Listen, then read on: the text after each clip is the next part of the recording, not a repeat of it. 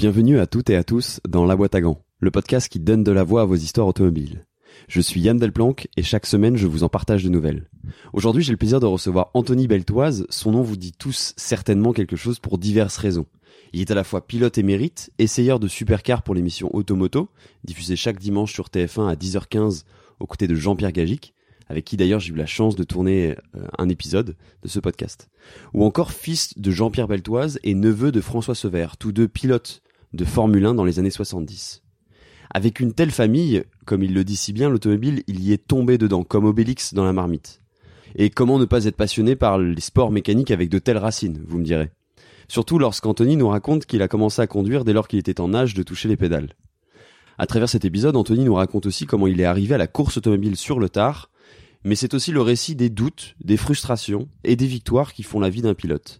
Cet épisode est court mais intense, en ce qu'il est le récit de nombreux clins d'œil qui ont rythmé la vie d'Anthony et sa carrière lorsque l'on porte un nom aussi connu que celui de Beltoise.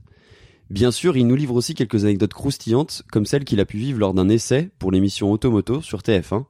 Je ne vous en dis pas plus au risque de vous spoiler. Bref, c'est avant tout le parcours d'un passionné qui mesure entièrement la chance qu'il a de vivre un tel rêve automobile. Vous retrouverez toutes les automobiles et les références auxquelles Anthony fait allusion sur Instagram, at dbg underscore podcast. Pensez aussi à vous abonner sur votre plateforme de podcast préférée ou sur YouTube pour ne rien rater des prochains épisodes. Cet épisode a été enregistré avant que je trouve le parfait setup et l'excellente qualité sonore des derniers épisodes.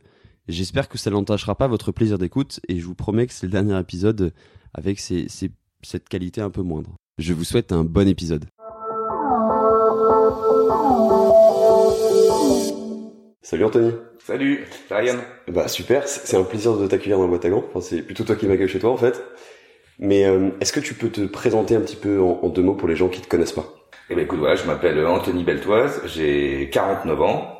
Euh, voilà, quoi te dire de plus? Je suis papa de deux enfants, un petit garçon de deux ans et demi, une fille de 8 ans. Voilà, et t'as un, un, petit parcours automobile quand même? Oui, bah alors oui, le parcours automobile, c'est ma vie. Hein. C'est ma vie, mais ma vie d'ailleurs, euh, bah, je, je, suis tombé dedans un petit peu euh, comme Astérix dans la marmite. Hein.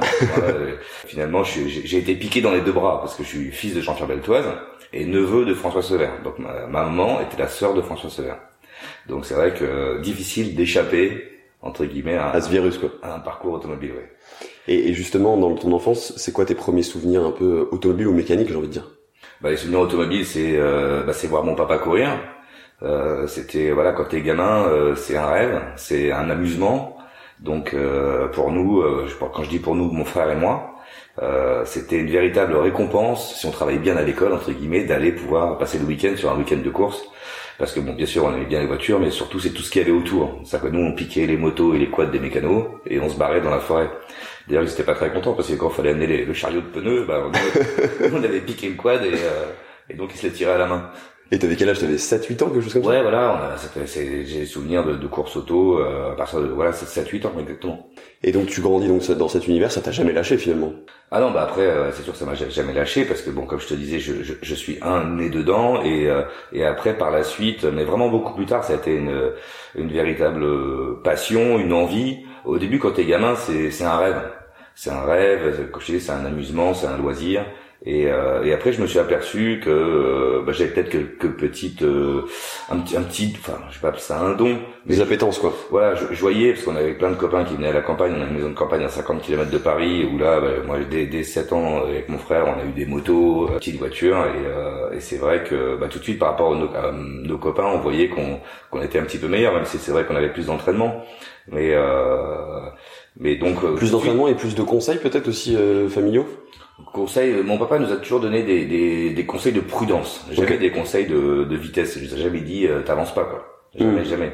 Il nous a jamais dit euh, tiens tu devrais faire comme si tel virage euh, ou passer euh, ce virage-là sur tel rapport avec la moto. Hein. Mais c'était plutôt au contraire des conseils de prudence, d'équipement, fallait le casque. Après, c'est aussi quelqu'un qui nous a mis très tôt au volant d'une voiture. Mhm. Euh, ça, je pense que, je sais pas, ma première fois que je une voiture, c'est peut-être 8 ou 9 ans. Quoi. ouais, tu, touchais pas les pédales, ou à peine, si, quoi. en fait, voilà, dès que j'étais en âge de toucher les pédales, j'ai pu conduire. Mhm.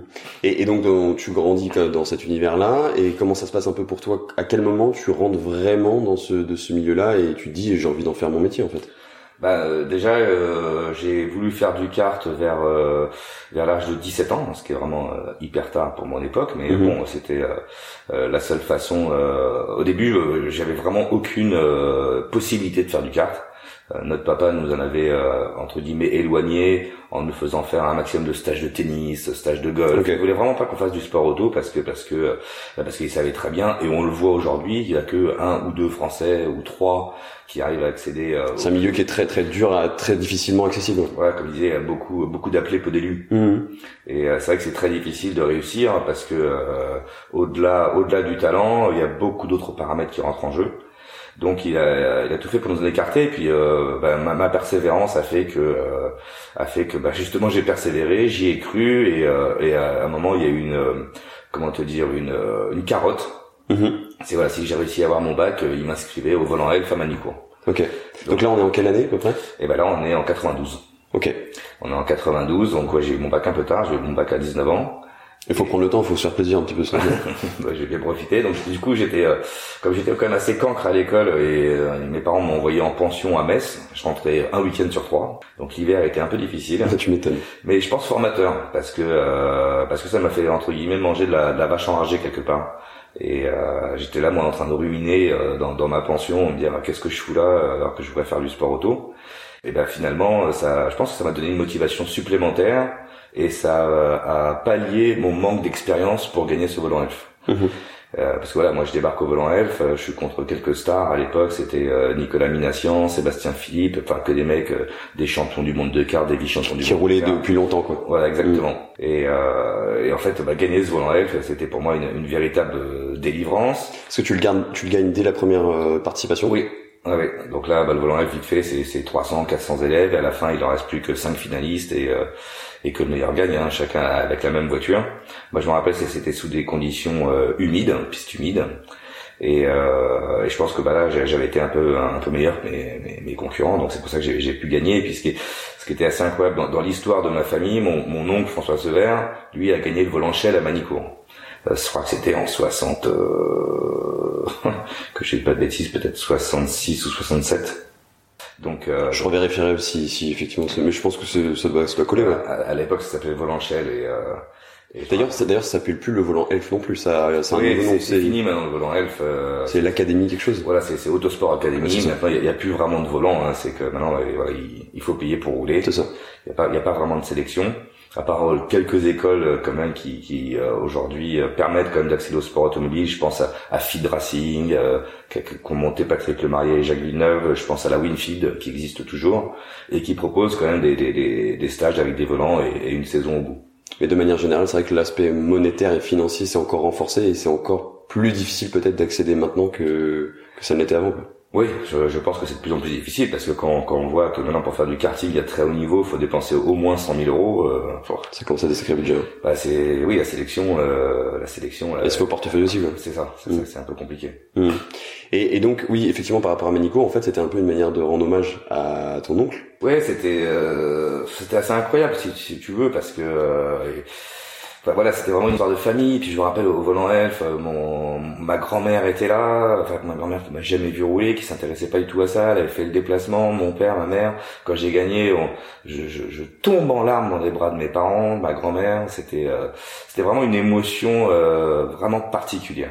Et euh, voilà le fait que François Sever ait gagné le volant chez elle sur le même circuit euh, euh, 30 ans avant c'est voilà c'est c'est Ouais, c'est une espèce de boucle bouclée, quoi. C'est, c'est, c'est un, un hommage familial. C'est, c'est une belle histoire. Quoi. ouais c'est assez incroyable Et, et qu'est-ce qui se passe un peu après ça? Donc, c'est, c'est quand même ton premier gros fait d'armes? Bah après ça, bah, donc tu gagnes le volant F, là t'es en confiance totale, tu dis bah c'est fabuleux, euh, je suis, euh, je suis rapide, je suis fait pour ça, euh, voilà, il peut plus rien m'arriver, hein, tu te sens un peu un guerrier, et puis euh, et puis après bah, commence la première saison de Formule Renault dans l'équipe officielle Elf, et euh, la première course se passe très très bien parce que je, je, je fais un podium, je me rappelle très bien, c'était au Mans la première course, Mhm. c'était assez rare qu'un qu'un débutant euh, fasse un, un direct podium. concrétise, ouais. Mhm. Et puis, euh, puis après, j'ai- un peu de mal à l'expliquer, mais euh, il y a une période de doute qui s'est installée. Où là, au contraire, euh, je sentais que j'étais rapide en essai, euh, en qualif, mais en course, euh, en course, j'avais quelque part un petit peu peur des autres. D'accord. Euh, euh, je me sentais, je me sentais pas à ma place, je me sentais pas à l'aise. Euh, genre, je, je, je, vomissais avant les départs de course. Comme si t'étais syndrome de l'imposteur un peu, comme si tu mérites, t'avais l'impression de pas mériter d'être Non, c'est pas ça. C'était un, un, un, stress énorme. Je m'étais mis un, un, stress, une pression parce que les résultats n'arrivant pas, quand tu fais, voilà, tu, tu sors d'une séance d'essai, t'es huitième ou dixième à, à, une seconde de tes équipiers, t'es en deuil. Hein. Ouais. T'es en deuil, tu comprends plus rien, tu dis que tu sais plus conduire. Enfin, vraiment tu rentres dans une spirale euh, de doute euh, dont euh, voilà c'était c'était pas facile à est-ce que c'est peut-être la pression aussi du nom Beltoise qui t'a rattrapé à ce moment-là? Certainement. Certainement parce que c'est vrai que ben euh, quand quand tout va bien euh, la pression elle est positive mais quand tout va mal ben, finalement elle, devient elle devient négative. Et puis et puis j'avais pas cette expérience finalement du c'est là où le karting m'a monté m'a manqué je pense. C'est pas tellement dans la conduite c'est dans le, le, le psychologique le psychologique, le le en karting, voilà, m'a manqué peut-être prendre, de prendre des centaines de départs, de mettre des coups de roue, de d'aller à la baston. Moi, pour moi, le sport auto, c'était pas la baston, c'est presque un truc de gentleman driver. J'étais pas, je sais pas que mm. c'était la guerre le, sport auto. Et donc, je pense que c'est ce qui m'a manqué un petit peu. C'est là où le karting m'a manqué peut-être un petit peu, c'est d'avoir cette confiance, d'avoir eu aussi quelques résultats qui m'auraient peut-être conforté pour pour l'avenir. Donc je me suis dit, euh, peut-être que c'est pas un coup de chance que j'ai gagné ce volant elf. Vraiment, je me suis dit, c'est fou quoi. Mmh. Et euh, bah du coup, j'ai. Euh, il dure combien de temps ce passage à vide là du coup? Bah il dure, il dure quand même quelques années. Enfin, passage à vide. Après, oui, ça peut-être un peu fort, mais je dirais bon, je m'en sors bien ma première saison de Formule Renault. Je m'en sors bien dans le sens où la dernière course, j'arrive à, à, faire un podium, mais la règle était très claire. On était trois volants elf, Manicourt, Le Mans et Castellet et euh, le plus mauvais des trois entre guillemets euh, sortait du sortait du de la filière elf. Ok. Et euh, c'est pas que j'en ai voulu à elf, mais ils ont, je pense qu'ils, j'avais montré des capacités mais euh, ils n'ont pas tenu compte de ce manque d'expérience. D'accord. Mais bon, la règle était très claire, euh, donc je sors, je sors du truc. Donc la deuxième année de Formule Renault, bon là, il faut que je trouve des sponsors hein, parce que la, première année c'était faut boucler, faut boucler ta saison quoi. Elle qui payait tout, donc deuxième année, bah, je, bien sûr euh, difficile de trouver des sous, donc je me tourne vers une, on va dire une petite équipe avec pas trop de moyens, et, et là, là c'était aussi une grosse période de doute parce que parce que je fais moins bien que ma deuxième année. Ok. Euh, mais je m'en sors quand même, euh, enfin au niveau psychologique toujours, je m'en sors quand même parce que les, la dernière course je la fais dans une autre écurie et là euh, et là je refais un podium. Et je crois même que je fais la première ligne au qualif. Alors donc là c'est une renaissance un peu quoi. Ah complètement, complètement. Donc euh, donc ça ça m'encourage quand même à continuer. Je je fais donc deux ans de Formule Renault sans jamais gagner une course. Euh, mais en faisant quand même quelques quelques perfs sympas et euh, ce qui me donne l'opportunité de passer en Formule 3.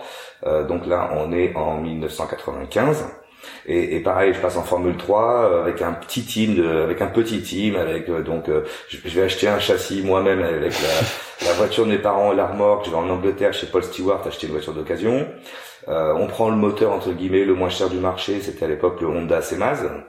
Euh, mais on pouvait. C'est de la débrouille quoi. Ouais, c'était un peu de la débrouille. Et voilà, on pouvait rien faire face au, au Dallara Fiat ou au Dallara Opel. Euh, donc c'était une année un peu compliquée cette première année d'F3. Pareil, je fais pas beaucoup de résultats. Et, euh, et pour m'affranchir justement un petit peu de, de, de cette pression du nom beltoise, pour ma deuxième année d'F3, je, je me dis je veux pas rouler dans un team français. Okay. Je veux pas avoir d'étiquette.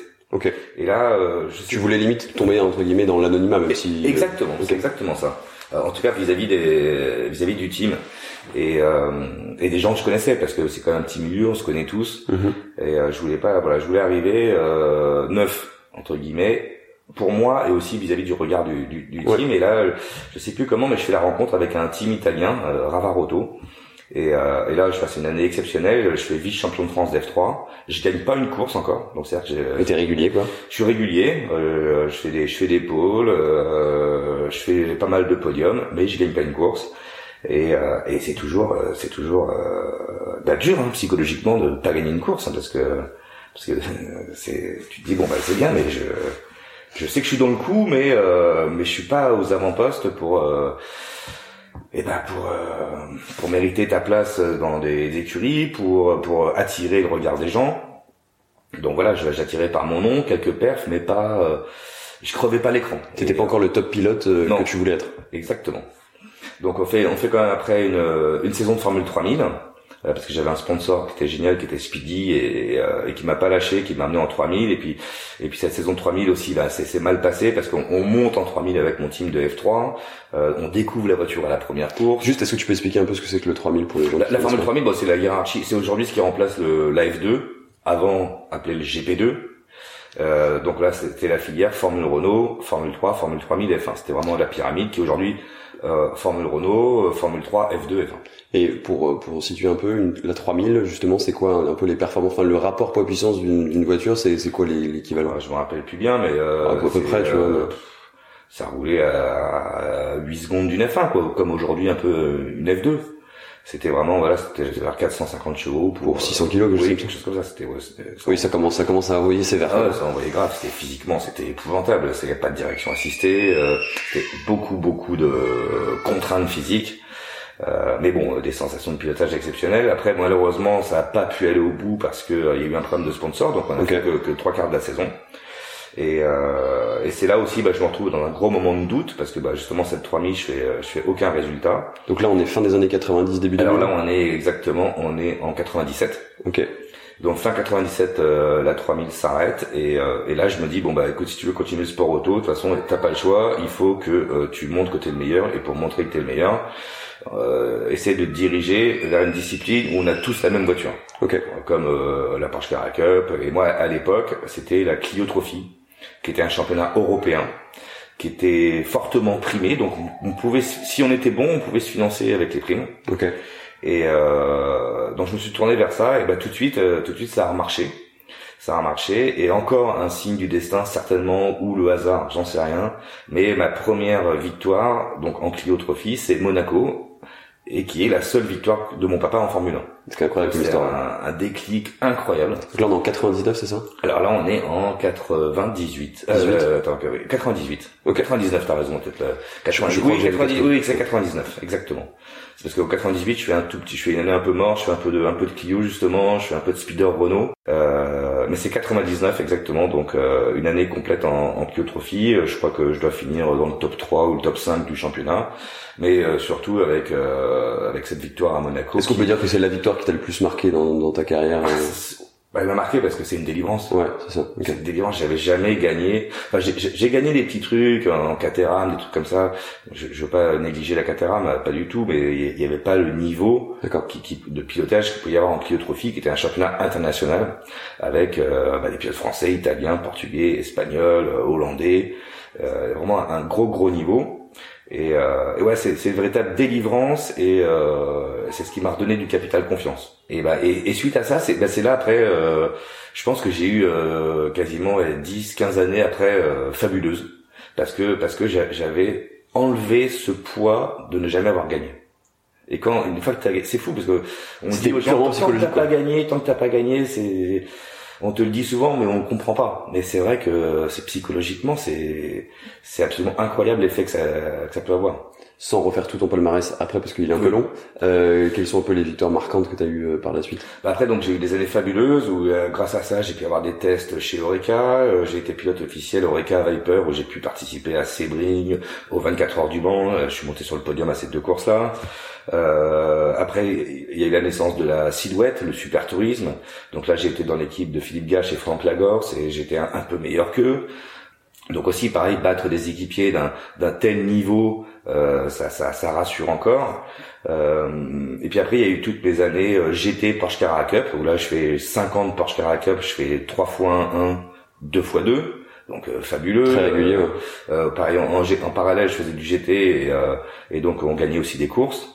Donc euh, après, je suis même champion de GT 2011-2012. Donc voilà, de, de 99 à, à, à 2012. Je planais quoi. Je me sentais vraiment. Euh, je, je vais pas faire le prétentieux hein, parce que je me sentais au-dessus du lot, mais je me sentais euh, en confiance et, et, imbattable. Et, et, si jamais le chrono il sortait pas, j'allais le chercher à l'agnac. Euh, voilà, c'était ça aussi. Avoir la confiance, ça te donne la niaque pour aller chercher un chrono euh, en étant sûr de, de, bien conduire parce que c'est pourquoi en fait j'étais pas bien euh, au départ c'est que je, je, je, conduisais pas bien finalement j'avais l'impression d'attaquer à fond mais je, je surconduisais certainement. J'étais pas dans le timing parfait. Et c'est ça qui est fabuleux dans le pilotage. T'avais pas le flow comme on peut des fois le dire tu vois. C'est t'étais pas dans le ouais t'es pas dans qu'il fallu dans le pilotage, c'est en osmose parfaite avec avec sa voiture, comme comme je sais pas, je peux comparer ça à un musicien qui te sort la note parfaite. Enfin voilà, je pense que c'est un véritable kiff euh, pour un pilote, un musicien, un tennisman qui touche la balle de la façon exactement dont il veut. Voilà, c'est c'est. Peut-être moins d'intellectualisation aussi du process, c'est-à-dire qu'en fait ça devient ça devient euh, tellement naturel que tu t'es dans le flow et tu te laisses porter complet en fait. Ouais, mais avec avec de la maîtrise. Quand ouais, bien sûr, bien sûr, du travail forcément. C'est voilà, il y a quand même de l'intellectualisation un, un, petit peu, mais euh, mais c'est vrai que voilà, quand quand, quand t'as la confiance, c'est c'est juste exceptionnel. Donc euh, après voilà, j'étais 2011, 2012, on continue 2013 jusqu'en 2015, on refait euh... Ah, ah, oui, un autre moment aussi qui m'a marqué énormément et euh, je me souviendrai ça toute ma vie. Donc mon papa est décédé le 5 janvier 2015 mhm. et, euh, et, là j'ai changé d'écurie justement en 2015, je roulais chez un de ses enfin un de ses amis, quelqu'un qu'il aimait bien qui est Gilles Duquesne. Euh, en Ferrari et première course qu'on fait donc avec l'équipe de Gilles Duquesne, je fais la pole. Et c'était juste parce que c'était un super hommage quoi. Ah ouais, c'était puis c'était une délivrance pour moi. J'ai encore beaucoup beaucoup de larmes parce que ce qu'il faut savoir c'est que la Ferrari n'était pas exceptionnelle. Je vais vraiment la chercher à l'arrache face à. C'était quoi, quoi, comme Ferrari? Euh, 458. Ok. 458, je vais chercher à l'arrache contre l'Audi de Sébastien Loeb de Mike Parisi. Et puis surtout la, je crois que la deuxième Ferrari elle, est genre euh, à une seconde de, de temps quoi. Vraiment euh, c'est il y a toujours l'histoire de balance de performance tout ça. Donc je suis vraiment allé chercher ce temps et ouais c'est aussi un, un, un, énorme souvenir quoi d'aller tu sais d'aller chercher un temps à l'arrache c'est c'est exceptionnel. Ouais couteau entre les dents c'est toujours c'est toujours là où la victoire est plus belle hein. exactement. quand tu vas aller chercher dur. Exactement. et en parallèle à partir de 2005-2006 si je dis pas de bêtises tu tu mènes une nouvelle carrière si je puis dire donc d'essayeur auto ouais c'est vrai que ça tombe à peu près à cette époque là euh, bah je m'étais euh, j'avais bossé un petit peu à Auto Plus quand j'étais gamin. Mm je faisais euh, au début j'ai commencé comme convoyeur et puis à la fin il m'avait confié quelques essais et ça m'avait ça m'avait donné des envies et euh, et euh, complètement par hasard enfin je vais je postule hein, à TF1 euh, je rencontre les dirigeants du service d'automoto qui au début me disent non ouais non bof pas trop on n'a pas besoin de de ce genre de profil on fait pas ce genre d'essai et puis euh, peut-être un mois après, il, euh, il m'appelle, il me dit tiens, euh, est-ce que tu es dispo demain? On a un essai à te faire faire. Et puis c'est parti de là. Donc c'est assez incroyable, c'était sous l'air de Thomas Sénécal, Didier Lahaye, qui sont aujourd'hui euh, tous chez Canal+, et, et que je salue bien parce que parce que ils, m'ont ils m'ont bien aidé. Et d'ailleurs à ce propos, j'ai tourné un épisode avec Jean-Pierre Gagic euh, mercredi. Donc euh, le lien est, pas mal. Et justement, est-ce que t'as pas une petite, enfin si je le sais que t'en as une, une petite anecdote par rapport à, à tes essais que t'as pu faire sur Automoto, une anecdote qui s'est finalement bien terminée, mais qui qui a, qui a apparemment et c'est normal quand même pas mal marqué. Ouais, je, je vois celle euh, dont tu veux parler, c'est que bah, euh, j'ai essayé quand même beaucoup, beaucoup, beaucoup de voitures automoto mhm. euh, depuis 2005 et, j'en ai jamais cassé et il y en a une que j'ai cassée un jour. C'est, je me rappelle très bien, donc c'était au Luc, c'était donc en 2015. Ok. Euh, circuit du Luc, 2015, je crois que c'était une Lambo Aventador. On devait faire des, des, des gros passages euh, tout à l'équerre avec les pneus arrière qui fument. Et euh, c'était pas évident parce que bah, parce que euh, une Lambo c'est pas facile. Euh, c'est pas facile de la mettre à, à. Faut c'est comme des, des, des, grosses vitesses. Et puis je dois, je dois me louper un petit peu dans les manips de réglage de d'électronique. Et, euh, et, finalement la voiture raccroche et là je la, je la pulvérise dans le rail, je déclenche tous les airbags. Enfin, c'est donc sensation horrible de pulvériser une voiture. Surtout qu'en plus toi t'étais, t'avais déjà entre guillemets un peu ta tête ailleurs parce que t'étais, t'étais pressé, tu devais. Oui, exactement, c'est vrai. Donc je devais, euh, c'était le dernier plan. Je dis mais attends, j'ai pas le temps, faut que j'y aille parce que j'ai ma, j'ai ma course au Val de Vienne, ils m'attendent, euh, je dois y aller. Non non, viens, on fait la dernière prise. Et puis voilà, dernière prise. Dernière prise de trop quoi. Euh, donc euh, bon, 100% de ma faute. Et puis, euh, mais surtout, ce qui se passe, c'est que j'ai l'airbag se déclenche. Ça, j'avais jamais vu cette sensation, vécu cette sensation, et ça m'a brûlé les mains. Mhm. J'avais dû laisser les mains sur le volant. Et euh, le frottement de l'airbag, ça va, ça vraiment brûlé les mains. Et là, j'appelle mon team, je dis mais là, je peux pas, je peux pas venir rouler. J'ai, j'ai plus aucune sensation dans les mains, j'ai plus aucune force, j'ai les mains brûlées. Non, non, démerde-toi, viens, viens, on verra bien. Au pire, si tu peux pas rouler, on trouvera une solution, mais viens essayer. Et puis bah finalement donc je, je me rends au Val de Vienne, je vais euh, je fais les essais libres, ça va, j'ai mal mais mais c'est supportable. Et euh, et pour une course que je voulais pas faire, bah finalement je fais la pole. Et donc voilà, c'était juste incroyable quoi. Tu tu passes un moment de déception, de tristesse, de tu tu tu, veux te cacher parce que t'as pulvérisé une auto, parce que t'as t'as pas le droit. Enfin c'est interdit de de pulvériser une auto parce que faire des essais automoto, tu, tu tu vas jamais te mettre à 100%, ça sert à rien. C'est tu dois rouler à 80, 90%, garder toujours la marge de sécurité. Et là, le fait d'être un peu pressé, donc de faire la connerie, de d'avoir envie de se cacher, euh, d'avoir les mains euh, bien abîmées, et de dire bon bah non, je vais pas à la course, et puis finalement tu fais la pause, c'était assez, c'était assez incroyable. L'histoire est belle, et puis en plus tu continues à faire les, essais chez Automoto, puisque on te reverra, j'imagine, très bientôt. Ils ont pas été rancuniers. Ouais. Je, je les remercie. Et au niveau de, de l'automobile même, sans parler de course, c'est quoi un peu ta vision d'automobile Qu'est-ce que tu préfères plutôt les voitures récentes, les voitures anciennes C'est quoi un peu ton, ton avis là-dessus? Bah écoute, c'est étonnant, elle, évolue avec le temps. Okay. Quand quand t'es euh, entre guillemets euh, jeune, tu, tu, tu penses que que à la supercar, euh, que à la voiture qui envoie hein, et voilà vraiment les dernières voitures du moment. Je suis toujours attiré par ces voitures-là, mmh. évidemment. Et tu les essayes du coup Je les essaye et je prends énormément énormément de plaisir à les conduire. Mais aujourd'hui, je me rends compte que j'aime beaucoup aussi les anciennes. Pas tant par leur pas la façon de les conduire parce que c'est sûr que ça donne beaucoup moins de sensations, tu peux beaucoup moins leur rentrer dedans, mais plus par l'émotion qu'elles peuvent te donner. C'est des voitures qui ont vraiment une âme, ça fait voilà, t'es obligé de faire le double débrayage pour rétrograder, euh, ça freine pas, ça va pas droit. Euh, ça, je trouve que c'est juste génial et, et, je me mets à la place de ceux qui ont vécu ces époques-là avec ces voitures-là, qui roulaient à fond. Je me dis c'est des malades parce que moi j'ai même déjà je, je, la pousse à 70%, déjà je me fais peur. Et eux, à l'époque, euh, ils se posaient pas la question. Comme nous, aujourd'hui, quand tu prends une Porsche GT3, tu te poses pas la question. Euh, ça sauve dans 20 ans, on dirait comment j'ai fait pour conduire une Porsche GT3 parce que c'était, euh, c'était peut-être. Oui, après, il y a, y a t'as aussi toi ton opinion de pilote, c'est-à-dire que toi, tu sais amener les voitures jusqu'à 100%. La plupart des gens qui coulent, qui roulent par exemple une 458 Italia, je suis persuadé qu'ils pousseront jamais la voiture dans leur limite.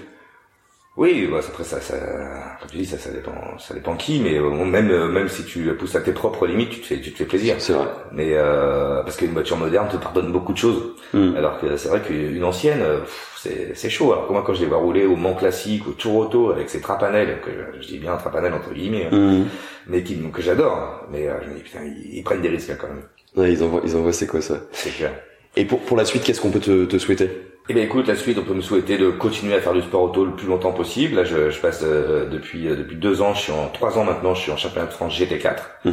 euh, sur une Audi. Je me régale. On a un super team à Saint-Éloque. J'ai un équipier exceptionnel qui s'appelle Olivier Estève, un mec que j'ai fait débuter à 58 ans, je crois. qui, qui, est passionné d'automobile, qui va absolument y arriver. On a des débuts hyper laborieux et puis depuis depuis deux ans, euh, maintenant, il prend vraiment. J'ai l'impression de, de, me revoir euh, à travers son, son parcours. C'est voilà le néophyte complet qui galère au début et qui maintenant commence à prendre de la confiance, à mettre du gaz, à se prendre plaisir, à quasiment plus faire d'erreurs. Et donc euh, voilà, ce qu'on peut nous souhaiter, c'est maintenant de s'accrocher des, des top 5, voire des podiums. Ce serait juste exceptionnel de pouvoir monter sur le podium ensemble. Et puis voilà, continuer le sport auto le, le, le, le plus longtemps possible. Et déjà parce que mes enfants me voient, qu'ils aient ce souvenir-là. C'est clair. Ça, j'y tiens absolument. Et, euh, et bien après, peut-être euh, m'occuper du petit, on verra. Il a, l'air d'avoir quelques velléités. Ouais.